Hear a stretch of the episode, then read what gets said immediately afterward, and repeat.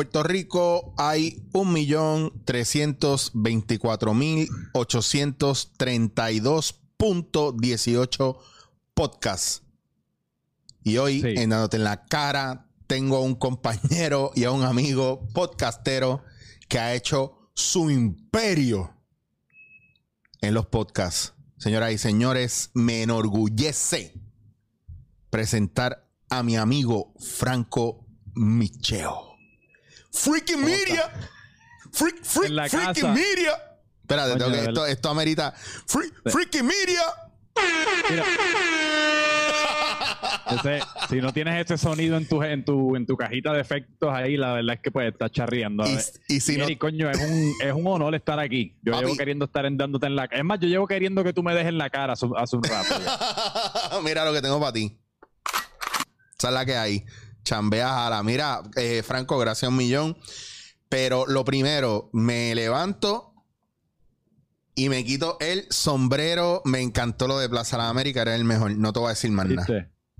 Me encantó. Eso, eso corrió como yo, yo, yo jamás y nunca yo me esperase que eso fuese a tener el impacto que aparentemente tuvo. O sea, porque tú sabes, uno lleva tanto tiempo y tantos años creando contenido y dentro de este mundo con distintos grados y de, de- de resultados que pues, uno jamás Claro. espera lo que nunca te ha pasado, ¿me entiendes? Porque si uno lleva tres, cuatro años haciendo posts, tomando fotos similares, eh, en cuanto a que pues yo no- eh, me he tirado fotos con esos mismos maones en el pasado, he hecho cosas pues parecidas eh, y pues nunca había tenido un resultado como ese, pues me cogió por sorpresa, pero fue una súper bendición, o sea, me lo he gozado duro. Pero súper bien, para los que no, déjame darle un briefing a la gente, para los que no conocen a, a Franco, eh, Franco es el que, que muchos lo repostearon y lo vieron y le dieron like y todo. Es el chamaco, lo que pasa que aquí le están viendo la cara, no le están viendo las nalgas. El que entró a Plaza de las Américas con, la, con el mahón corto, pero las nalgas cortas. Entonces, Sí, yo estaba jodiendo con eso el otro día, que mis nalgas eh, llegaron a la fama antes que mi cara. Que no Papi. sé cómo sentirme al respecto, pero siempre y cuando sea alguna parte de mi cuerpo, que sean los codos, las nalgas, lo que sea. Yo le decía, en este, este fin de semana empezamos a filmar una película y hubo unas escenas que filmaron que como se veía vi- mi brazo, yo me tenía que quedar ahí. Y yo les dije, ellos me dicen, bueno, vamos a tener que hacer un crédito para tu brazo aparte. Y yo les digo, mi brazo es el único que ya es de, del, del, ¿cómo te digo? Del colectivo de SAG y AFTRA en Estados Unidos. Yo no. Todavía yo no he Sí. hecho crédito en películas para ser SAG y AFTRA, pero mi brazo sí. Bueno, es como a mí se me olvida la película. Yo no sé si American Beauty de, de Kevin Spacey, que o se me olvida, puede que sea una de a- alguna de Brad Pitt, o uno de estos actores que son famosos, aparte de por su actuación, por su, por su físico. Y, o Tom Cruise, creo que es Tom Cruise, que sale en una escena bañándose, que Tom Cruise es bastante famosamente privado en cuanto a que pues, él siempre es el, la acción y es una persona que todos los hombres quieren ser, pero en cuanto a su vida romántica, nunca se envuelve mucho con mujeres dentro de sus películas, pero en esta película sale su culo. Y si no me equivoco, hay un actor que estaba, que era el doble de sus nalgas. O sea, literalmente así que su culo está en SAG. Su pues culo está en SAG, aunque no es del todo, pero es. Exacto. Mira, ven acá y cuéntame, porque esa es la parte nítida, ¿verdad? De todo esto. Eh, una cuestión que yo hablaba y curiosamente tu situación con lo del Mahón y Plaza validó algo que yo llevaba unos días diciendo, que a veces tú puedes tener el mismo contenido, ¿verdad? O tú puedes Sí. hacer un contenido y no coge muchos views porque no es relevante. Entonces tú puedes subir ese contenido en otro momento de la historia, con, en otro contexto que tenga relevancia y explota. Sí. Que entonces es lo que pasa con lo, con lo tuyo. O sea, que la validez que le diste a mi argumento es que yo decía que para tú poder hacer buen contenido de redes, para mí, especialmente en podcast, es importante trabajar temas y cosas que tengan relevancia y si tú, porque si tú quieres ser historiador y tú quieres hablar de cosas del pasado otra- o cosas viejas o super indie, pues está cool, pero si lo que quieres es movimiento y constante seguimiento, tiene que haber relevancia, Sí. ¿verdad? Lo que está sucediendo. Definitivamente, y eso es, y eso es algo que yo llevo predicando también sin necesariamente haber podido ejecutarlo Mm. en el pasado, pero yo como tú creo lo mismo, o sea, la fórmula viene siendo calidad mezclado con relevancia, por lo general va a obtener mejores resultados que pues, algo que no, que no toca en cualquiera de esos dos renglones.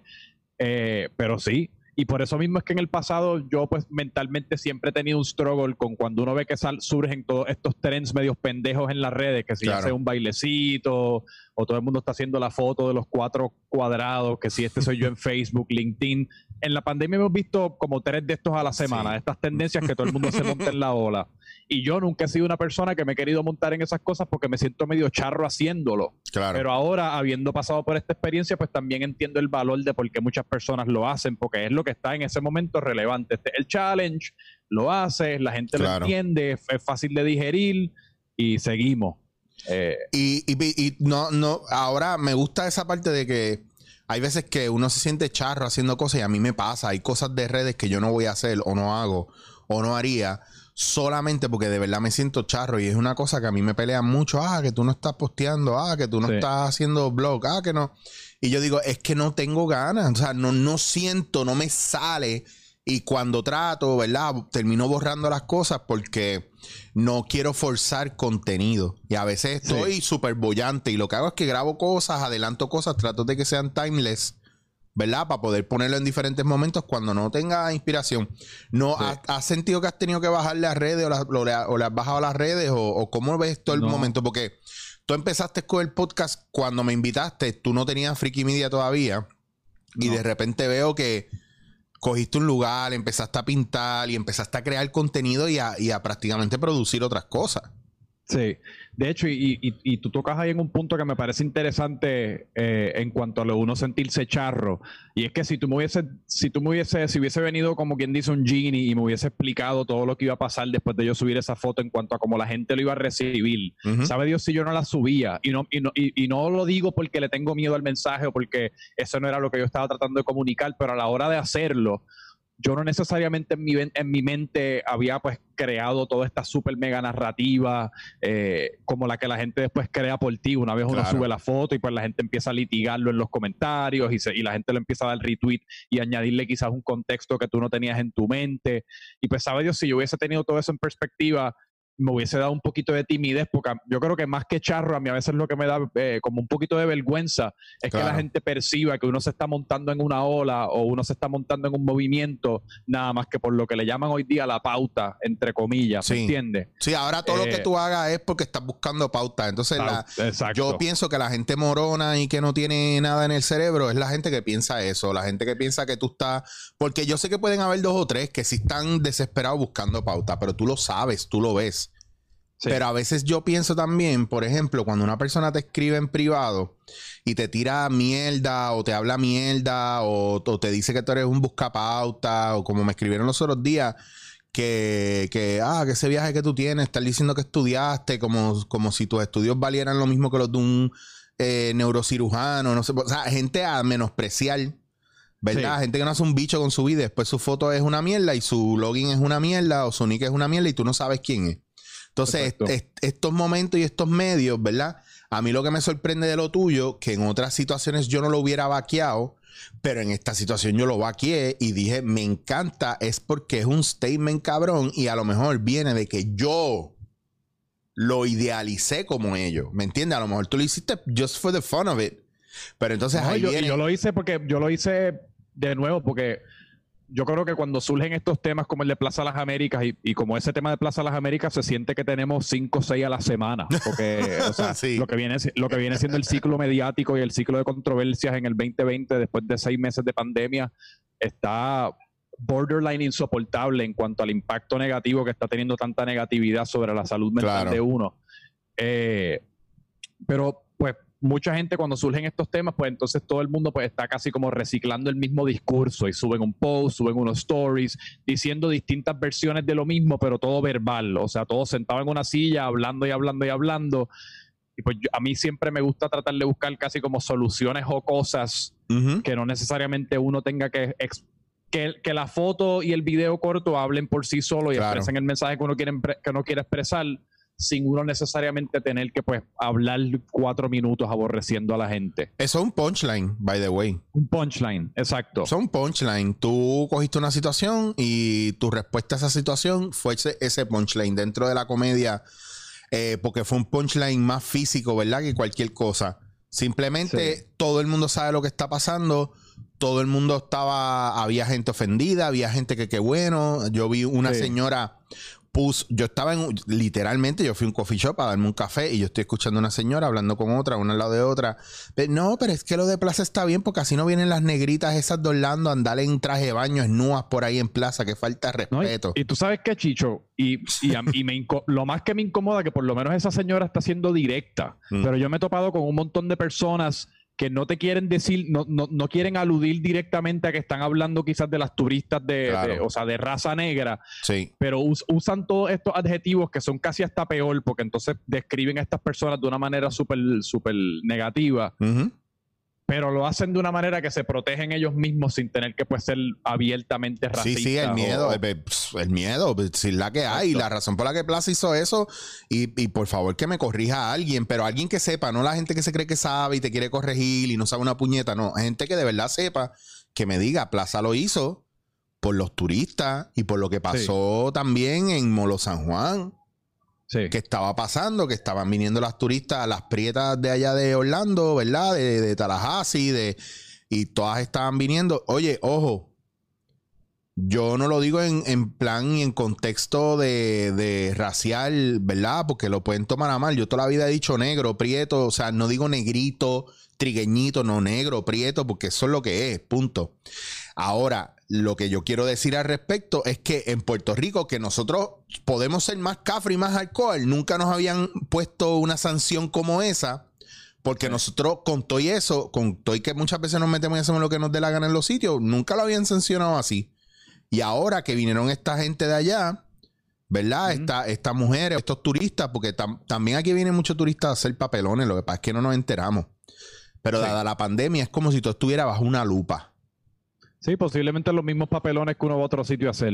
O lo que, exacto, lo que nosotros mismos ha- habremos hecho en otro, en otros estados, en otros lugares, porque también es que de verdad a veces yo no entiendo No, yo- el sentido Desastre común. he hecho y por eso siempre yo, yo siempre siento la necesidad cuando uno está teniendo este tipo de conversación de, de dar ese preámbulo porque si no uno queda como un fucking hipócrita, ¿me entiendes? Porque Claro. los, desa- los desastres que uno ha hecho uno casi como que se le olvida a la hora de juzgar a otro. Hey, Eh, pero, pero sí, yo Plaza de América, Plaza América, Plaza de las Américas claramente lo hizo por esa razón. Claro. Y, está mal, y no- independientemente. bueno, yo, yo pienso que también, a ver, también, Franco, vamos a hablar claro.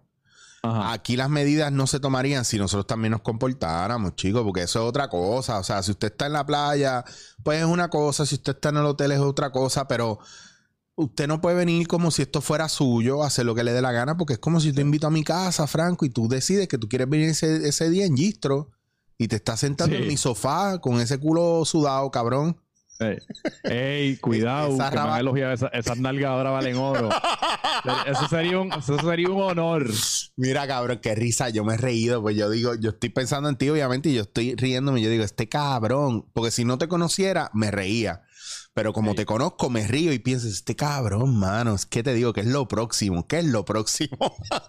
Esa es tremenda pregunta, mano. Y es lo, lo peor a veces cuando surge una situación como esta, que yo imagino que te ha pasado a ti, pasa el día de la emoción y, toda, y, y uno está recibiendo todo el estímulo de las Ajá. respuestas y los comentarios y los likes, y ya después al otro día uno lo que le entra es como una parálisis, porque qué carajo voy a hacer ahora, porque uno tampoco quiere ser la persona que pues ahora yo me yo no me voy a convertir en el tipo que anda por ahí con los mahón y el de- o con las nalgas por fuera todo el tiempo, como otra gente quizás haría. Y que la que gente se que no te la ola hasta, que no existe ola. y el que no te conoce mm, eh, no sabe que tú eres un poquito más recatado. Lo que pasa es que tú tienes unos momentos de dale puñeta. Sí. Es como el que se para en un, en un, en una, en un monte a tirarse para el lago o qué sé yo, whatever. Está en lo alto y te vas a tirar al río y te trepaste en la piedra y te tiraste.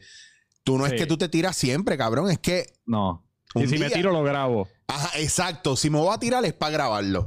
Exacto. Entonces, Y- eso. Y, y eso es algo que yo me imagino que tú luchas también con esto y yo me imagino que un montón de, de gente lucha en cuanto a la identidad de uno, porque uno, Claro. a veces, se, uno a veces toma inventario de quién yo soy, quizás cuando estoy subiendo contenido frente a la cámara, quién soy cuando estoy en la intimidad de mi casa o en la privacidad con mis amistades. claro. Y, y- y la realidad es que claramente hay un, hay un cambio bastante o, o drástico en cuanto a cómo uno se expresa, pero yo no creo que ninguna de las dos partes son, son ingenuinas. Yo simplemente No. creo que ambas partes son expresiones en medios y en ocasiones distintas. Y pues también yo veo más el contenido no necesariamente como una documentación de quién es Franco Micheo, sino es de nuevo, utilizando el contenido para pues aportar o hablar de distintos tópicos o hacer reír o utilizar ciertos temas para, para añadirle jocosidad a la vida, pero no necesariamente es como otra gente que quizás utiliza las redes sociales. Mira, me estoy comiendo esto hoy, empecé a hacer ejercicio, el cafecito de por la mañana, como que mi intención nunca ha sido eh, necesariamente documentar el, el, todo momento de mi día, ni quién soy yo, ni, ni conoce a Franco Micheo. Eh, quizás con el podcast sí. Que, eh, pero pues es bien, loco porque ahora que tú dices eso, es, es, bonito un poco reflexionar en el viaje de las redes sociales, especialmente en esta pandemia que todo el mundo ha querido hacer. Primero fue el boom de los live, después vino el boom de los podcasts en, en meses. O sea, esto es un... digo, los lives se convirtieron en podcast Exacto, prácticamente. Sí, es literal. Sí, tiene toda la razón. Sí, así, ese fue el orden. Y esa fue la, la, justificación. Tienes toda la razón. Entonces, de ahí, pues ahora hay gente haciendo videoblog y haciendo su contenido en redes sociales, claro, es un montón más. Entonces alguien me dijo en plan, ¿verdad? Cínico, de, ah, ahora los artistitas de pacotilla no tienen más opción que irse a redes sociales. Entonces yo le contesto, mira, brother, es que tú no lo, estás lo estás viendo mal, lo estás viendo al garete. El arte es algo que uno siente y uno quiere sacar, ¿verdad?, del sistema. Algunos lo estudiamos, otros no lo estudiaron. Y cuando tú quieres atención o tú quieres presentar algo, expresar algo, el mejor medio que hay ahora mismo son las redes, porque todos sabemos que las redes sociales están ahí constantemente. Exacto. Entonces, por ejemplo, que tú sepas o no sepas hacer, el, el problema es que la gente te llama, yo no sé si te ha pasado a ti, Mira, es para ver si tú me puedes decir un momentito ahí cómo, cómo yo puedo hacer un podcast. Sí, sí, definitivamente. y, es, cabrón. y es bien loco porque también es esa necesidad, ¿verdad?, de expresarse, pero ahí es que tú dices, pero ven acá, este, ¿tú quieres hacer esto el resto de tu vida o tú quieres hacerlo por más de dos episodios? sí, y eso es bien importante. Y eso es algo que yo, de lo que yo estaba comentando el otro día, no, no creo que en, casa o, o, con mi hermano, lo que fuese, que por decir, yo tengo 27 años y pues yo, uno, a veces alguien, alguien en mi situación que pues uno todavía, pues me están empezando a llegar guisito y están empezando a entrar un poquito de dinero, pero de ninguna manera vivo de esto ni, ni, estoy en una situación en la que digo que me siento seguro con mi standing dentro de los medios, ni, con mis ingresos, etcétera. Eh, y quizás en mi situación otra gente se, se cohibiría de sacar las nalgas, por decir, porque después si tengo que buscar trabajo en dos o tres años y cómo se va a ver esto en mi, en mi portfolio, ¿me entiendes? Si después tengo que volver a ser una persona seria, pero yo no, eso no entra en mi, en mi computación. O sea, yo, eh, yo, yo no me imagino en 20, 15, 30 años estar viviendo de ninguna otra manera que la, de la que vivo. O sea, en cuanto que este es, yo me decidí por esto. Claro. Y esta vía es la única opción. O sea, no, no, hay otra. Pero sí hay mucha gente que pues, responde al momento. Estamos en una pandemia, no tengo quizás medios sociales en cuanto a personas con quien expresarme. Todos tenemos necesidad de expresarnos, pues déjame empezar un podcast. Pero a los tres episodios, porque todo el mundo se cree, todo el mundo escucha podcast y usualmente escucha podcast que ya están teniendo mucho éxito. Y entonces a la, a la que suban el primer episodio y cojan 37 views, como mucho, pues ahí entonces es que se, se bate el cobre, ¿me entiendes? Porque ahí entonces un montón de personas dicen, diablo, yo pensé que esto iba a ser fácil, no subo un episodio y me escucha todo el mundo.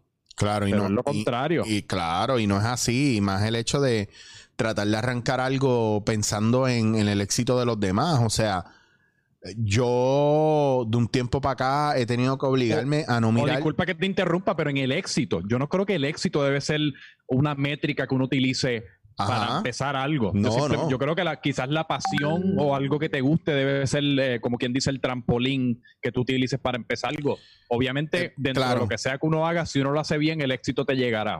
Eh, claro, es una cuestión de, de ¿verdad? Del de, objetivo, ¿verdad? O el fin versus el proceso, ¿no? Y ahí yo creo que el viaje, y esto yo lo he hablado muchas veces en el podcast, que a veces no es no es a donde tú quieres llegar, es qué tú haces para llegar ahí. Y muchas veces lo que tú estás haciendo ahora va a definir mucho. Entonces, a lo mejor el éxito es que tú no sabías nada, hiciste tu primer podcast, pues ya eres exitoso porque lograste algo que no sabías hacer. Sí. Entonces, yo lo veo de esa manera. Yo me, me, comparo ahora en cuestiones técnicas, ¿verdad? Lo que yo sabía cuando yo empecé versus lo que estoy haciendo ahora y como lo estoy haciendo ahora y lo que aprendí en el proceso y estoy pompeado porque ya he visto gente que está, que, que está copiando cosas que yo hago o que me está preguntando a mí. Cuando empezó la pandemia, después hay un montón de gente que, que dentro de los mismos medios, que como tienen sus espacios seguros en los medios, pues me, la, me ah, que sí, tu podcastito, sí, sí, sí, yo sé, sí, lo que tú estás haciendo en redes, ajá, ajá, ajá, ajá. No entendían. Papi, empezó la pandemia. Chicho, ¿qué es la que hay? Mira, es para ver si tú me puedes decir cómo es que tú haces el programa tuyo, que estás usando. Sí. El, ¿Cuál es el programa? El podcastito, cabrón. Sí. Exacto. El, con el que utilizaste diminutivo hace dos meses. Pero el odio diminutivo ese. Que, eh, que tú dime cabrón, tú dime, o sea, vacíame el diccionario de insultos puertorriqueños a la que uses un diminutivo con lo que sea que yo esté haciendo. Destruiste. Tú y yo vamos a tener que meternos las manos y meternos las fuertes. Alguien de los dos va a morir. Lo que te dije del negrito, cuando la gente dice negrito, yo me levanto y yo que no, que es un negro, puñeta. Sí, sí. Yo, pero es que tú tienes toda la razón. Yo creo que uno, de, uno debe poder sentírselo cómodo suficiente de, en ese caso decir negro, blanco y negro. Porque se nota la incomodidad, la incomodidad de alguien de cuando uno está diciendo negrito, cómo lo digo, como que le está, eh, está bailándole tango alrededor del problema. Mira, cabrón, cuando a mí me han dicho a veces, mira, este, ¿cuánto, cuánto es que tú cobras por los tallercitos esos que tú das? Y cuando les digo el precio, digo, diablo, y ellos dicen diablo, y yo digo, porque es que no es un, un tallercito, papi, por eso el precio es así, porque es un taller. No es un tallercito. Y a veces la gente se encojona con eso. Es clásica. Y a, mí genuinamente eh, me molesta eso un montón porque yo creo que, y ahorita tú hablaste de esto como pues de, de, que la gente ve cuando uno utiliza las redes para comunicar muchos de estos mensajes. Hay, hay, que dejar de fucking juzgar los medios. O sea, eh, como, como tú dices, el fin justifica los medios. No importa en dónde uno lo publique, si la gente lo consume y la gente lo recibe como tú querías que lo recibieran, ¿Qué importa si lo ven en el cine o en YouTube? ¿Me entiendes? Claro. Todo lo que importa es el mensaje que uno está tratando de comunicar y a la gente que uno quiere que le llegue. Y ya. E, ese es el viaje, porque el medio, ¿verdad? Y para la gente que hace podcast, hay gente que lleva mucho tiempo, hay gente que no sabe ni siquiera lo que quiere hablar. Y en el caso, por ejemplo, tuyo, tú aprovechas, ¿verdad? También el factor de las entrevistas, pero no te has quedado ahí nada más, pues tú, tú eres creador de contenido, punto. Sí. Entonces, sí, sí.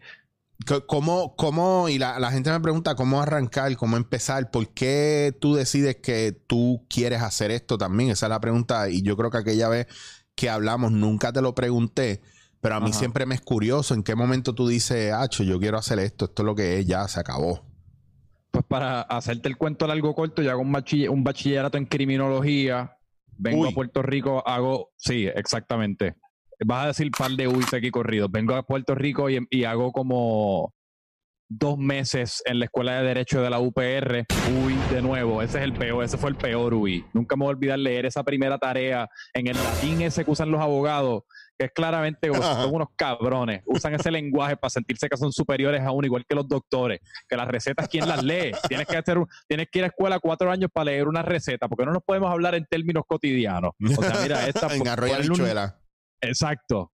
Eh, pero nada, pues hice dos meses en la escuela de Derecho, en eso me fui para Miami a trabajar un año en un trabajito de ventas ahí pendejo, pero que me pagaba la renta, todavía tratando de decidir lo que quería hacer. Yo estaba más confundido que el carajo. Entonces ahí en Miami me metí en unos problemitas medio económicos y me las vi bien, bien, súper apretadas. O sea, mis padres tuvieron que intervenir y ir a Miami porque se convirtió en una situación bastante seria. Eh, y pues eso me obligó, como quien dice, a darme contra la pared metafórica y tomar una decisión como que, pues, ok, esta es tu oportunidad.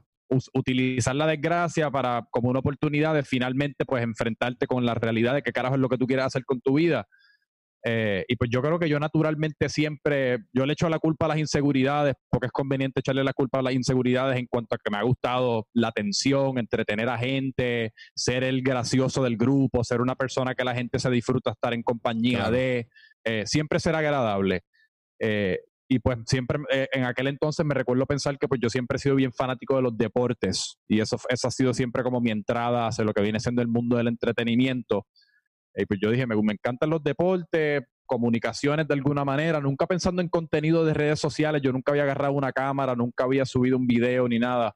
esto era en el 2016 y pues me puse a buscar maestrías dentro de ese campo, combinando comunicaciones con deportes y conseguí una en Sagrado en, en Connecticut que era Sports Media and Communications, enfocada en broadcasting, así que para producción de televisión y junto a esa maestría conseguí también un, un, trabajo produciendo un programa de televisión que me pagaba la maestría, así que me salía de gratis. Oh, shit pero la tenía que hacer en dos años a tiempo parcial y todas las noches de lunes a dos viernes de 10 y media a 11, pues yo era el productor ejecutivo sin nunca haber agarrado una cámara de este programa de televisión que estaba empezando en Fairfield, Connecticut de deporte, cubriendo deportes de high school, colegiales, eh, porque en Connecticut hay mucho equipo profesional. Y pues cabrón, allí me fui y entre pues el trabajo ese de dos años y la maestría que era bastante práctica y no tanta teoría, que a veces gastamos un montón de tiempo metiendo la nariz en tanta en tanta libro de, la historia de cómo empezó la primera cámara y quién, quién hizo la primera televisión, cuando no lo que tienes que hacer es empezar a editar y usar los programas. Eh, y pues entre esa combinación de cosas fue una experiencia cabrona y pues empecé yo también a, empecé a hacer un blog en inglés, de un videoblog. De, en aquel entonces estaba Casey Neistat, estaba Chente aquí en Puerto Rico y pues yo creo que esa es la entrada de muchas personas a lo que es el contenido de YouTube y empecé a hacer eso y después me enamoré de los podcasts como consumidor de qué nivel, obsesivo. Yo tengo un, un, filón de podcast en mi teléfono que a veces no me da tiempo en el día para escucharlos todos, pero siempre estoy conectado. Yo vivo con los headphones dentro de los oídos. Y como consumidor me enamoré y después pues así yo creo que deben empezar las cosas, uno enamorarse del medio como consumidor o de lo que sea que uno va a empezar pues como consumidor y pues empecé mi podcast cuando me mudé a Puerto Rico después de la maestría. Empecé mi podcast y una línea de camisetas porque dije, déjame darme un par de meses aquí antes de buscar un trabajo tradicional a ver si puedo con las camisetas pagarme lo otro y de alguna manera sobrevivir. Y pues han pasado tres años y estamos aquí.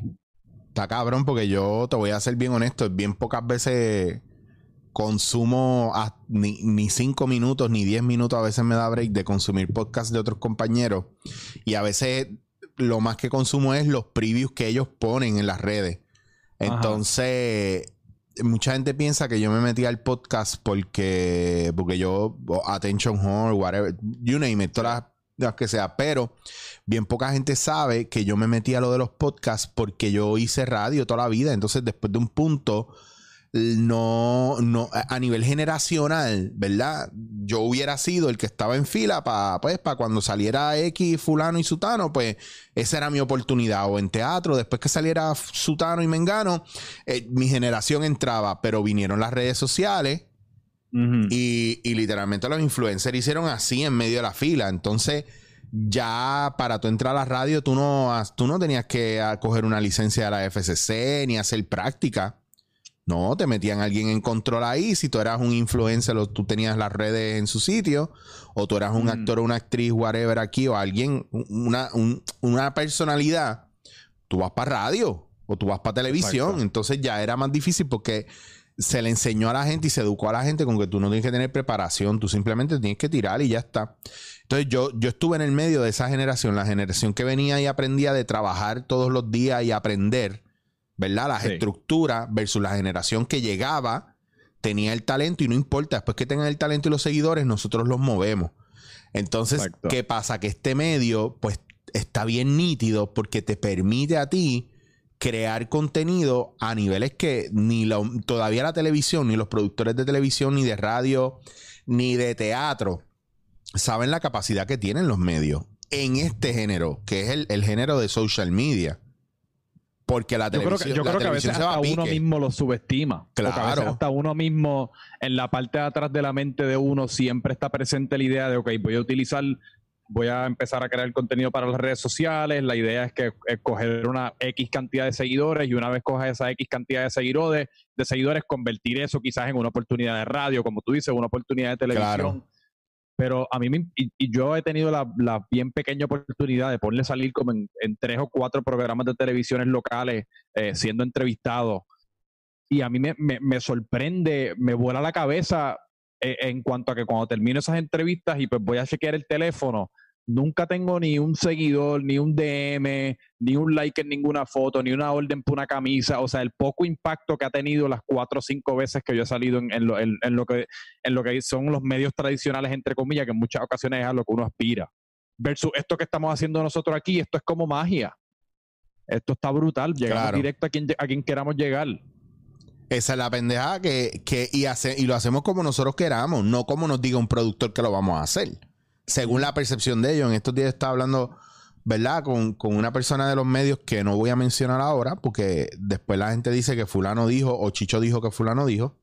Eh, pero esta persona me dijo, mano, es que la televisión se jodió ya, no le queda nada de vida. Lo que pasa es que ese, esa pendeja de pensar que nosotros sabemos lo que la gente quiere ver versus, vamos a hablar claro, yo le doy lo que yo quiero porque me sale barato darle esto y que la gente se lo coma.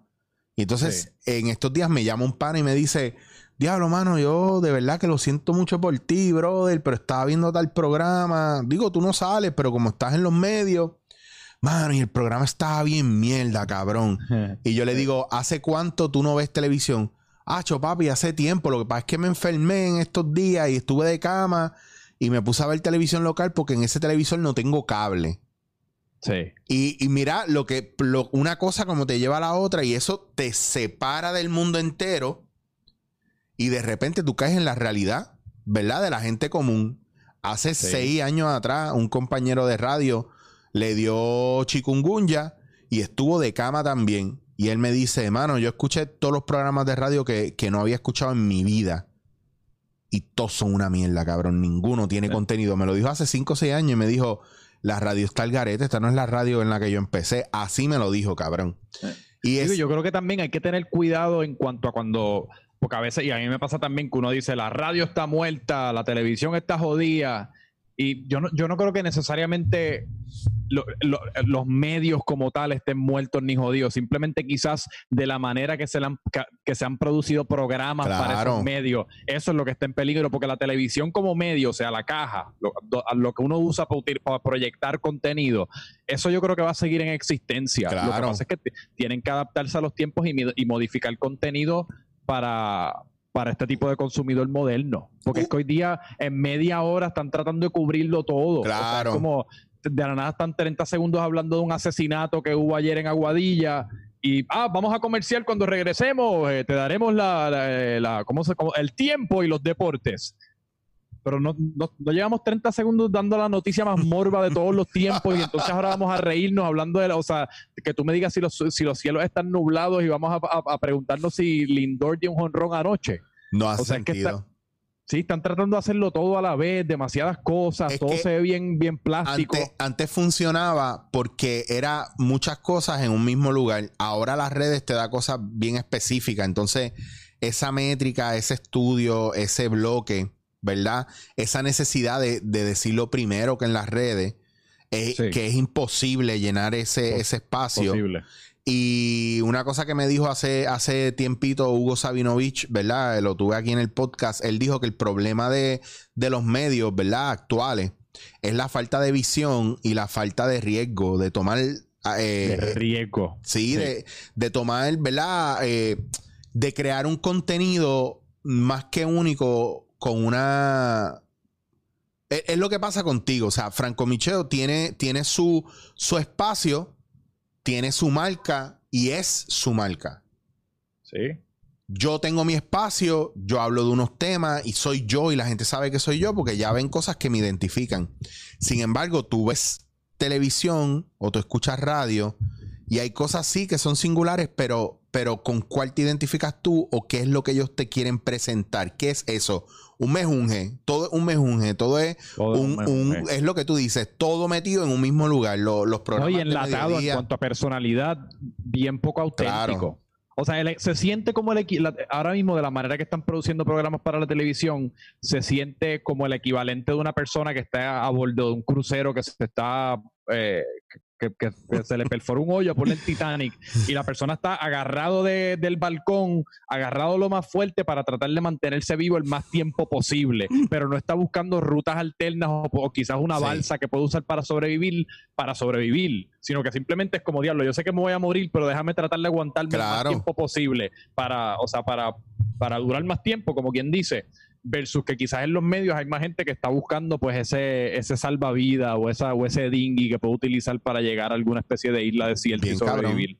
Y, y, lo que estabas hablando de, de, cómo usamos los medios para ver si algún día la meca, ¿verdad? De, de nosotros, a lo mejor cuando comenzamos era que este, estos proyectos se convirtieran en algo para televisión, para radio y de repente uno dice, mm, no, mejor me quedo aquí porque controlo mi contenido, puedo ser yo y ya está viniendo el revenue.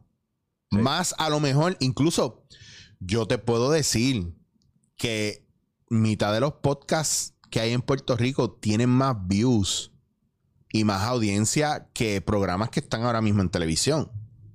Sí, es que la cosa es que tampoco uno no sabe, porque esa de nuevo es la magia de la televisión. Uno lo ve todo, o sea, los megasets, las luces, las personas se ven fabulosas, tienen siete cámaras, hay siete productores detrás pero no es como en YouTube que tú ves, mira, este cogió cinco views y este cogió 10 y todo está bien claro en cuanto a la jerarquía.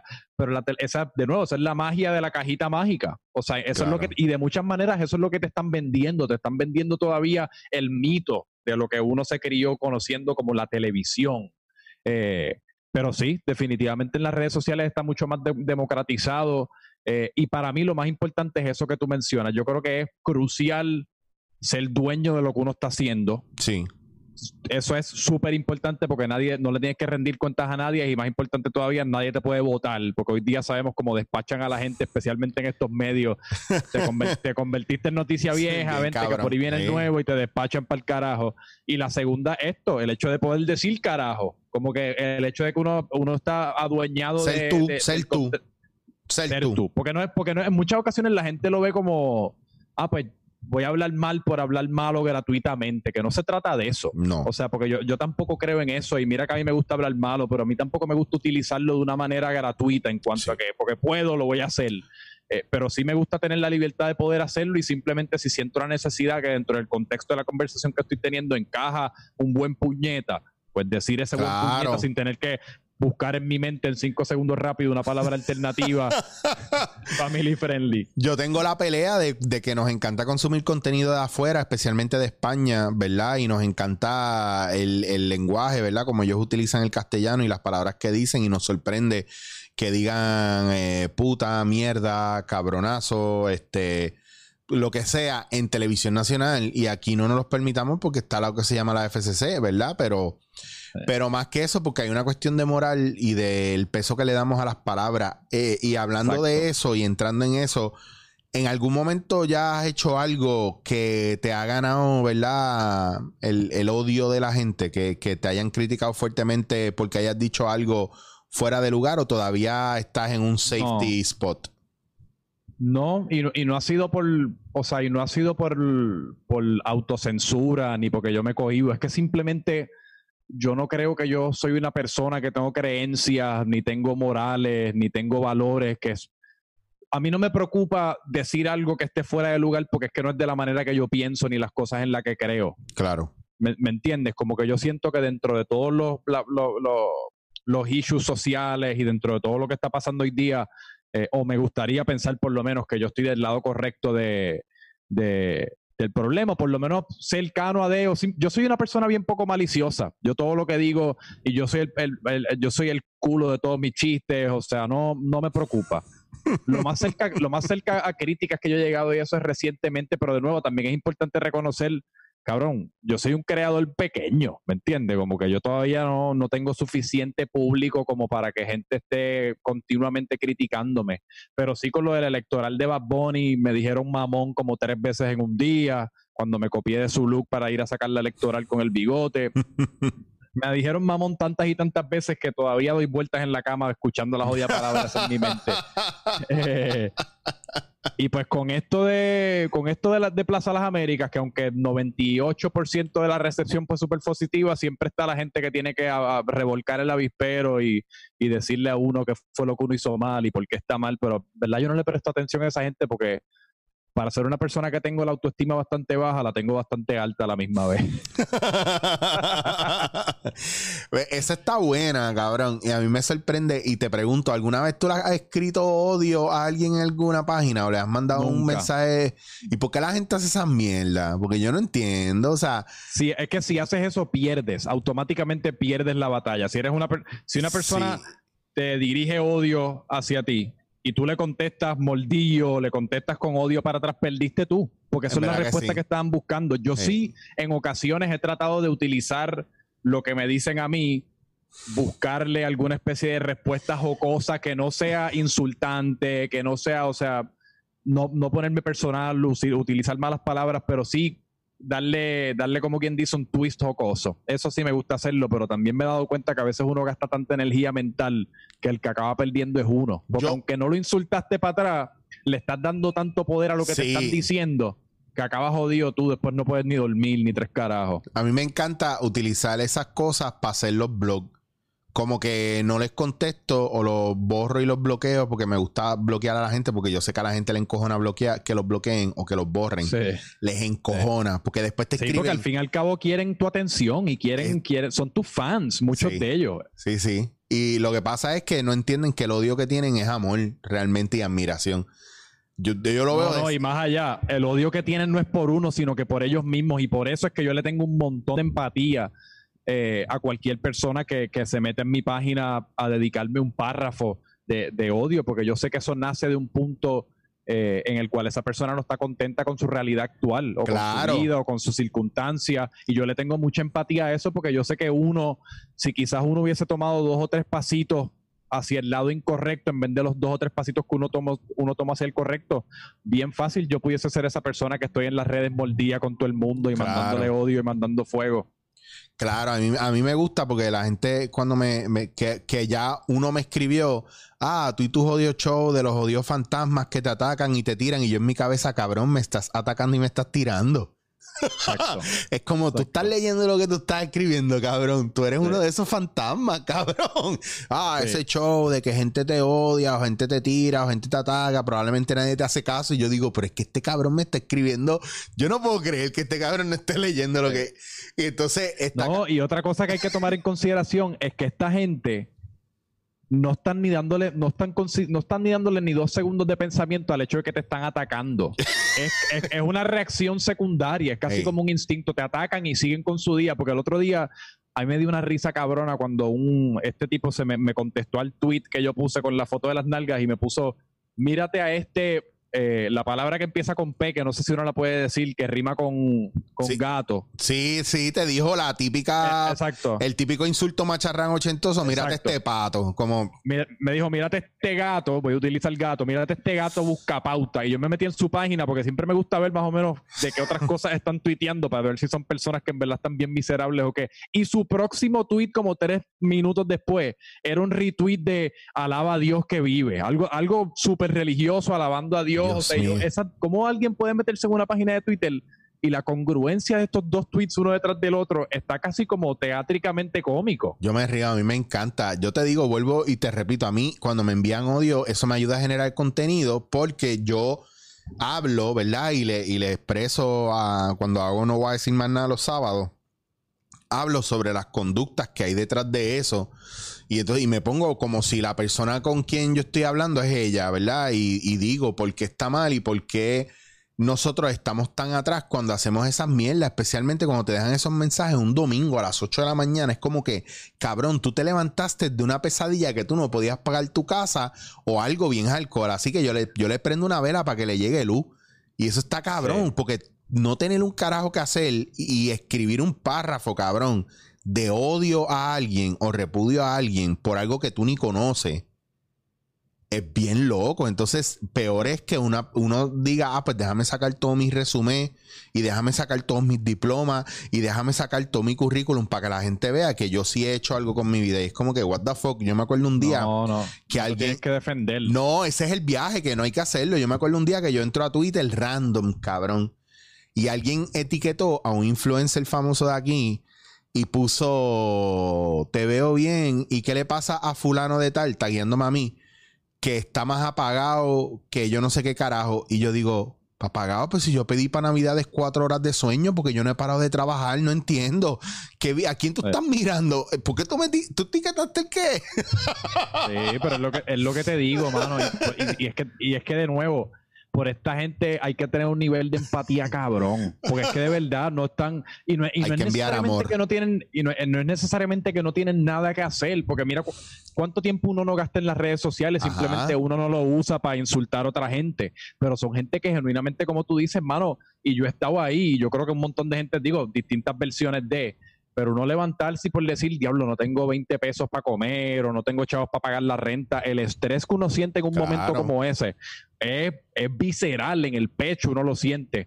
Y el poder desquitarte, es más, insúltenme si quieran, cabrones, utilicen mi página para eso, para desquitarse, pero te voy a devolver amor porque es que ese es el, tipo de discurso que necesitamos hoy día, porque si nos empezamos a tirar piedras Sí. de ambas partes, no vamos a llegar a nada. Dada la circunstancia y con todo lo de esta pandemia, eh, que se ha hecho más difícil un abrazo, un beso, y más Sí. especialmente en los hombres, que yo he notado, y eso pasa mucho, y digo en los hombres, pero la mayoría del hate que me tiran son hombres. Yo no he visto ninguna mujer que me tire odio. Eh, es que las mujeres son las mejores, no se puede, en verdad, las mujeres son las mejores. Sí, y mano. eso es algo que yo creo que todos, todos sabíamos y siempre Sí. hemos sabido. Pero ahora en las redes sociales, yo eh, ha sido confirmación, ha sido más confirmación aún. Del nivel de compasión que tienen, de la manera que racionalizan las cosas, los discursos que tienen entre ellas. claro. Todo, todo es mucho menos primate. Los hombres es primate. Es, tú eres un cabrón, tú eres un mamao. Y ya. Eso fue, todo, eso fue todo el intercambio. Tú eres un pescabicho. No, tú eres un mamabicho. No, tú eres un Sí. huele bicho. Oh, Sí. shit. O sea, es Ya no saben qué carajo más hacer con el jodido bicho. No saben si pescarlo, no saben si olerlo, no saben si mamarlo, No. no saben. Que, que de hecho, ¿quién carajo? Yo siempre me he preguntado esto. ¿Ha existido una persona en la historia de la humanidad que en verdad se ha olido un bicho? Sí, ¿De dónde hay, nace hay. ese insulto? Ay, ay, ¿Sí? ay, ay, huele Sí, sí, sí. Hay genuinamente huele bichos. Ahí, ahí, yo trabajé en Condom World y a- había películas dedicadas a eso nada más. Y se la llevaban tanto hombres como mujeres. No te voy a decir más nada. Perdona que tenga que traer este tema alusivo No, no, no. a. Pues me, me contestas una duda que llevo ya como un año con ella. Lo que pasa es que cómo entra eso en un insulto, no sé. Pero yo hice una Sí. encuesta en estos días que es peor insulto. Me, me dijo un pana, tienes que hacer esa encuesta en tu página. ¿Qué es peor, huele bicho o mamabicho? Y la gente se fue a los palos por cuál insulto es peor.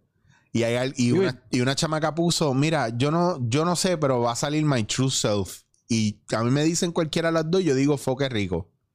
Entonces, Por eh, eso te digo, porque a la gente le encanta, de muchas maneras, a la gente le encanta insultar con actos placenteros, pero con un tono malicioso. Ajá. Mira este, mira este cabrón que chinga con cojones. Tú eres un, chi- tú eres un chingón, ¿oíste? Ya, lo tú eres un fucking chingón. Pero, pero te lo dicen de una manera y tú le ves la cara mientras te lo dicen que están bien molestos y uno, y uno dice, pues yo no quiero ser un chingón, yo soy un jodido virgen, cabrón. me dijeron los otros días, ay, llegó el que hace película. Y yo así como, Ajá. Sí, ese es como que mi job description. No sé qué. Me tengo que sentir mal. O sea, uno tiene que empezarle a decir eso a los contables cuando llegue un jangueo. Ay, llegó el contable, llegó el que cocina los libros. Llegó el que suma y resta números. Ay, vas a dividir ahora. ¿Vas a dividir o vas a multiplicar? Pues mira, va a multiplicar el pendejo este. mira, loco, es para ver si me puedes ayudar a que, que no me cobren tanto en la planilla. Mire, cabrón. Mira, que by the way, te iba a preguntar ahora con la pandemia, ¿qué cambios has hecho, verdad? O cómo ha ido el flujo tuyo en las redes. Porque a mí, por ejemplo, yo de estar haciendo dándote en la cara nada más, ahora estoy haciendo dos dos podcasts más y, Ah. y un videoblog. Que de verdad, te voy a ser bien honesto, Franco. O sea, yo no quería hacer videoblog. Yo me siento estúpido haciendo esta mierda. Sí.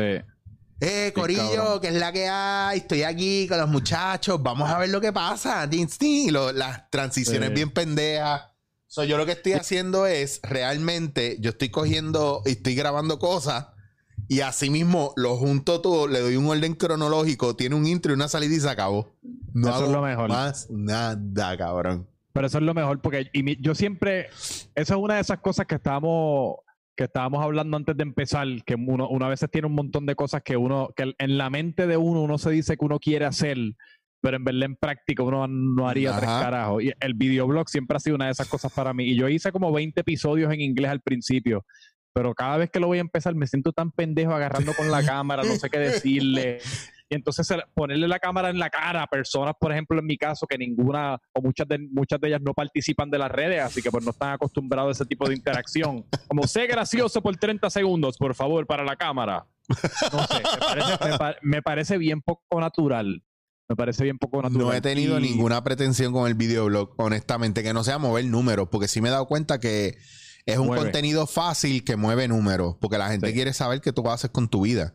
Pero esa manera que tú lo estás haciendo, yo creo que es bien inteligente y es una manera y es un- una manera que yo he visto que se ha puesto más de moda, porque yo veo mucho, yo consumo bastante contenido eh, norteamericanos. Y yo, Sí. y, y yo creo que hay- en, en esos creadores jovencitos que están eh, súper encendidos, ellos establecen muchas de las tendencias que después en par de meses o al año llegan para acá y son las que tú vas a Claro. ver que están utilizando acá o entre personas mayores o lo que fuesen. Sí, lo, lo he Eh, visto. Y eso, por ejemplo, un creador que se llama, que es bien popular en los Estados Unidos, que se llama David Dobrik. Él, él hace, él nunca sale en sus videos, él hace como tú, él graba su, a todo lo que esté pasando a sus alrededores y lo, lo convierte en un video de 4 minutos y 20 segundos y coge 15 millones de views. Eh, pero que se siente como una documentación más auténtica de la vida versus como que estoy yendo a comer Starbucks. Sí, apunta a eso. Simplemente tienes que poner a tus panas a hacer el ridículo tres ¿Cu- veces en ¿Cuánto? ¿Cuatro minutos y medio? qué? Cuatro minutos y medio. Pero es punchline, punchline, punchline, punchline, punchline. No hay, no hay grasa. Dame un segundo, nada. dame un segundo. Depurar contenido. No hay grasa. Punchline, punchline, punchline, punchline, punchline. Ya está. está cabrón porque yo todos los días yo pienso que eh, ahora como está la situación y tanta gente que está en los medios, en los social media, pienso Ajá. que es muy fácil, ¿verdad? Y esto yo pienso que a buen entendedor con pocas palabras basta. Para mí es muy fácil identificar qué cosas son exitosas en qué, en qué medio. Por ejemplo, yo te veo a ti y tú tienes un grado de riesgo dentro de lo que tú haces que yo digo, lo que le funciona a él no es necesariamente lo que él se joda haciendo contenido, es cuando Franco decide arriesgar por encima de lo que él es capaz de hacer. Que ese es el viaje, Sí. cuando tú mismo te pones en situaciones, ¿verdad? Sí. Que yo digo, en- a lo mejor en la vida normal, Franco no necesariamente es así, pero No. ahora mismo él se está empujando a atreverse a hacer algo frente a cámara porque está la cámara. Sí. Entonces me pasa cuando veo las Olimpiadas que tú, que tú hacías con tu hermano. En, Ah, eh, estuvo genial. es que me encanta porque es trivial y, y es una cosa que a mí me gusta mucho de la comedia, es como lo cotidiano, ¿verdad? Puede llevarse a lo Sí. absurdo, pero solamente funciona si tú te lo crees. Exacto. Y entonces tú juegas, y eso es una cosa que me gusta mucho, en tu contenido tú te lo crees. Sí. Tú Pero a veces me cuesta trabajo, que yo no sé si te pasa a ti, porque a veces Siempre me va a costar. es- es di- es difícil uno ver lo cotidiano dentro de la vida de uno Claro. Como, como absurdo o como algo que se puede prestar para comedia o para algo jocoso, ¿me Ajá, entiendes? Uno lo ve en el contenido de otras personas, porque uno pues lo estás consumiendo cuando te lo presentan y no lo estás pensando a través del filtro de que es tu vida. Pero eso me cuesta mucho trabajo y, y- y lucho con eso porque en muchas ocasiones, por eso mi instinto es, eh, como quien dice, subir el anti, como que, ah, pues tengo que hacer algo bien loco para que resuene con la gente o para que la gente se ría o lo que fuese, porque lo cotidiano como que no me parece interesante suficiente. Me tengo que sacar las nalgas, tengo que hacer el ridículo, Claro. etcétera, etcétera. Que a veces, a veces no es lo mejor que uno, a veces simplemente lo simple es lo mejor. Sí, sí, sí, sí. Para mí es eso, cabrón. Diste ahí en el clavo. Yo, Sí. Por eso me gusta hacer el, el videoblog, porque yo estoy poniendo cosas simples realmente de mi diario vivir y a veces Sí. el contenido lo saco en un día. Pues ya yo sé en mi cabeza, esto, aquí hay 8, 10, 12 minutos, esto ya está, esto es.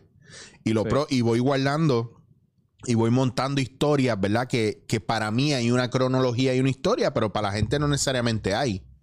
La gente Sí. lo ve y se envuelve. Y si, y para mí, si a mí me gustó, yo lo subo, no subo por subir. Y eso es algo nítido porque cuando yo subo el blog, pero también subo no voy a decir más nada, que es mi opinión personal, con no voy a decir más nada, yo me estoy arriesgando a, que, a, la- que la gente vea mi forma de pensar. Y no todo el mundo está de acuerdo conmigo, pero es de, es de los más números que cogí. Lo estoy subiendo sábado a las 12 del mediodía. Sí. Y, y tú mencionas ahorita que, algunas de las cosas que yo hago son bastante arriesgadas, arriesgadas y yo no lo veo de esa manera. Y de hecho, Claro. yo veo eso, eso que tú haces los sábados y también el, el podcast de la hora machorra, para mí eso es como lo más arriesgado que uno pudiese hacer. Claro. Porque hoy día, en verdad, lo más arriesgado que uno pudiese hacer es estar discutiendo temas incómodos con posibles opiniones que se salen de lo convencional. O sea, eso es casi como más arriesgado que cualquier pieza de ropa que uno se quite, que cualquier color que uno se pinte el pelo. A porque ahí la gente está buscando sangre, la gente está nadando buscando sangre. No, y en algún momento alguno de nosotros va a, ser- va a salir trasquilado, yo lo sé, porque es que a la Sí. hora de la verdad, cuando alguien se tira un peo, nadie se hace dueño de él, ¿me entiendes? Todo el mundo va a buscar quien, incluso el, que- el que estaba al lado del que se tiró el peo, va a ser primero en decir fue él. Yo no quiero ese, ese tostón. Eh, pero pues hay un riesgo, es verdad, sí hay un riesgo. El riesgo mayor es que la gente ter- tergiverse las cosas y coja las cosas como co- lo que tú decías, cuando tú haces un comentario y cosas, tú eres bien inocente y en, y en tu Sí. cabeza no hay ganas de hacerle daño a nadie o de burlarse de nadie. En, en mucho de mi trabajo eh, hay eso, esa inocencia también. Lo que pasa es que la Por gente no lo ve así. Acuérdate, yo soy grande, gordo y balbú. Y automáticamente, y, y te lo estoy diciendo porque esto es real, no es una cuestión de complejo, te estoy hablando a nivel psicológico. El ser humano se deja llevar primero por lo que ve, por el físico. En cualquier lugar, ven una casa jodida y piensan que esa casa es una mierda hasta que entran.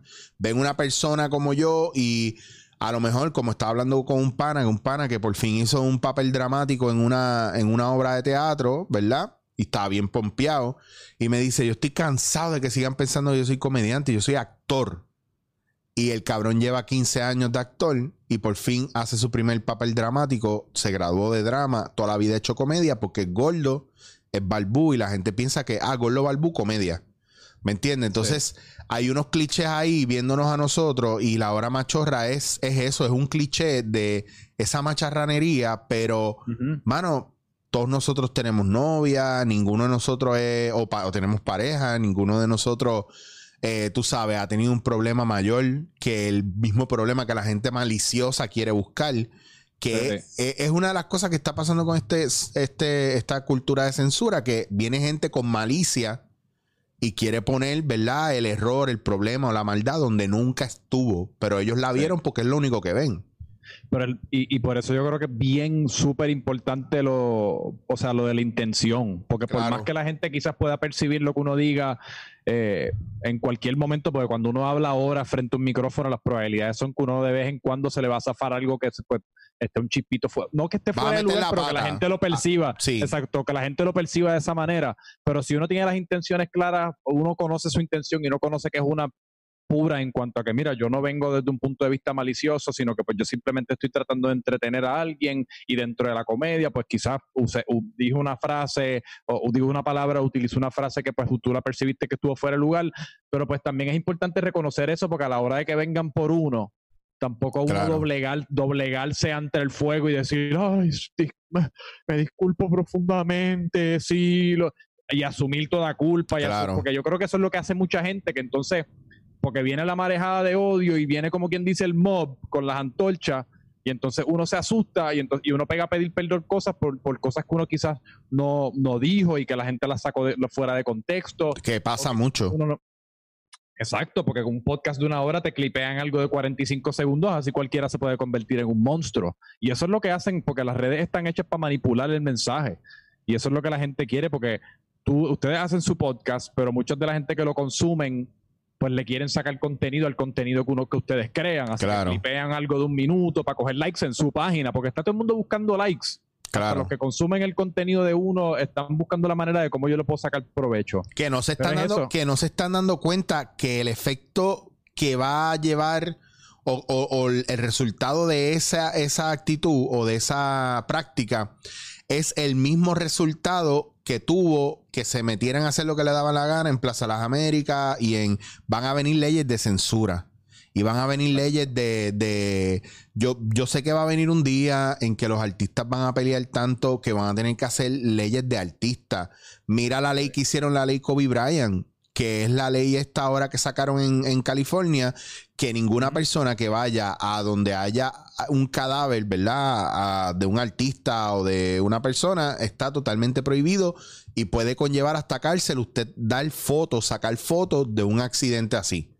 Por Eso, ejemplo, en, es- en ese caso yo creo que está bien. Claro, pero hay, otro- está- hay, hay- hay una cuestión ahí también de respeto y yo creo que las redes sociales lo que han hecho en parte es hacerle pensar a la gente que ellos tienen, eh, ha crecido el nivel de libertinaje, no de libertad, de libertinaje. Yo puedo hacer lo que me dé la gana porque yo tengo derecho a hacer lo que me dé la gana.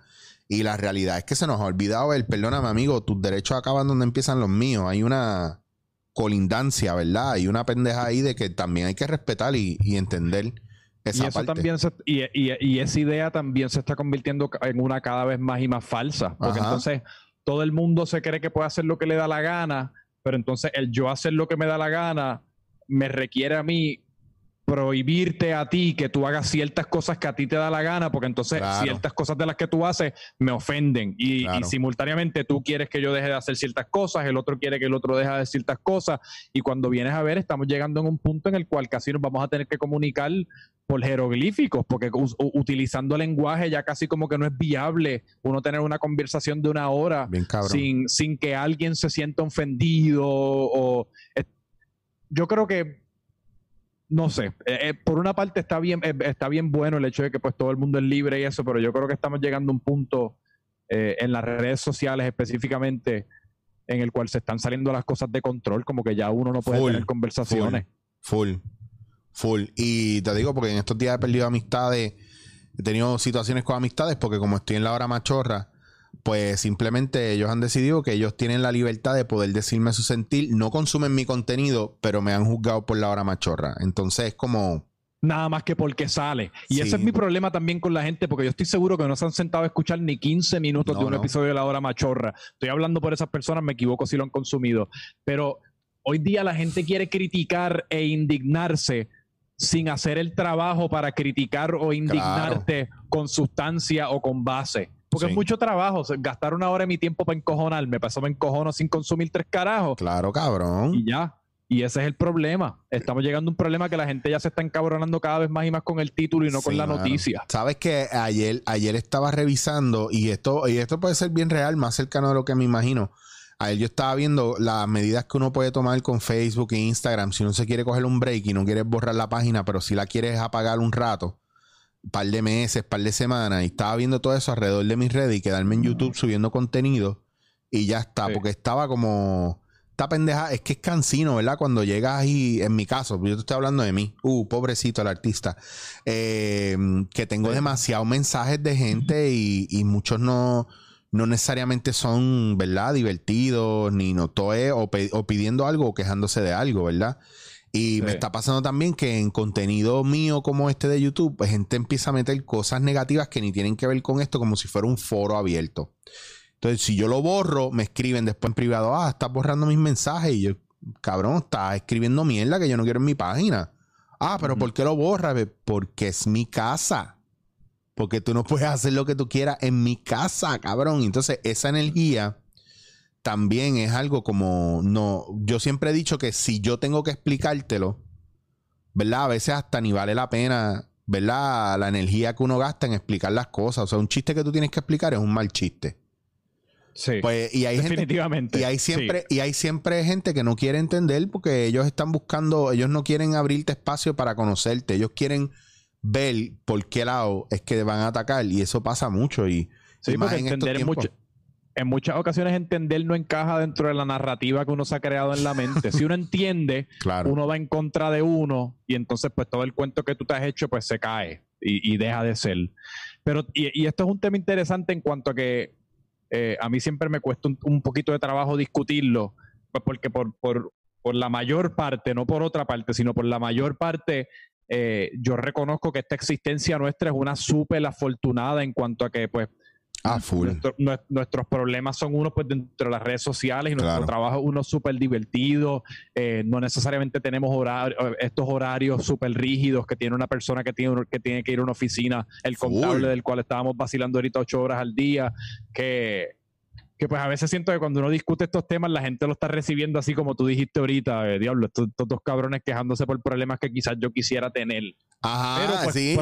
pero, pues como todo es la existencia de uno. Y en muchas ocasiones, yo estoy seguro que hasta Bon Jovi tiene un cojón de problemas que uno tildaría como, como con poco mérito, pero pues son los dos ojos de uno, es el cerebro, es, la única perspectiva que uno tiene. Así que no me, puedo, no me puedo quejar de lo que no he vivido, simplemente pues de lo que, por lo que he pasado. Claro, y, y el factor, yo pienso que lo más importante de aquí, ¿verdad? Dentro de todo, es que cada uno es un mundo aparte y no, y no necesariamente esta pendeja de porque tú eres influencer, tú tienes los chavos que hace Daniel Travieso, o de que tu contenido es igual al de Chente, o de que tú quieres ser el próximo, mm, qué sé yo, este, no sé, cualquiera de los influencers más pegados que esté.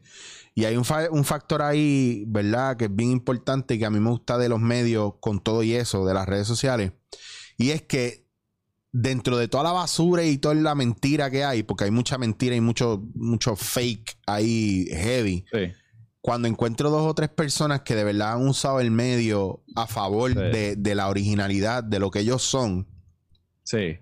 Yo, para mí es como encontrar una jodida pepita de oro en un jodido río y llevo 70 horas o 70 días rebuscando y puñeta, I struck gold, mano. Porque yo he encontrado en redes cosas fascinantes y a mí mismo me da una sensación bien loca cuando yo le escribo a esa gente o reposteo su trabajo y me escriben, diablo, yo jamás me imaginé que tú me ibas a ver. O, y es como, de repente te encuentras gente que, te admira con cojones y no saben que tú los admiras más a ellos, ¿me entiendes? Y eso está bien, nítido. Y eso, yo creo que ese es como quien dice el hit de la droga que nos mantiene a todos volviendo a las redes sociales.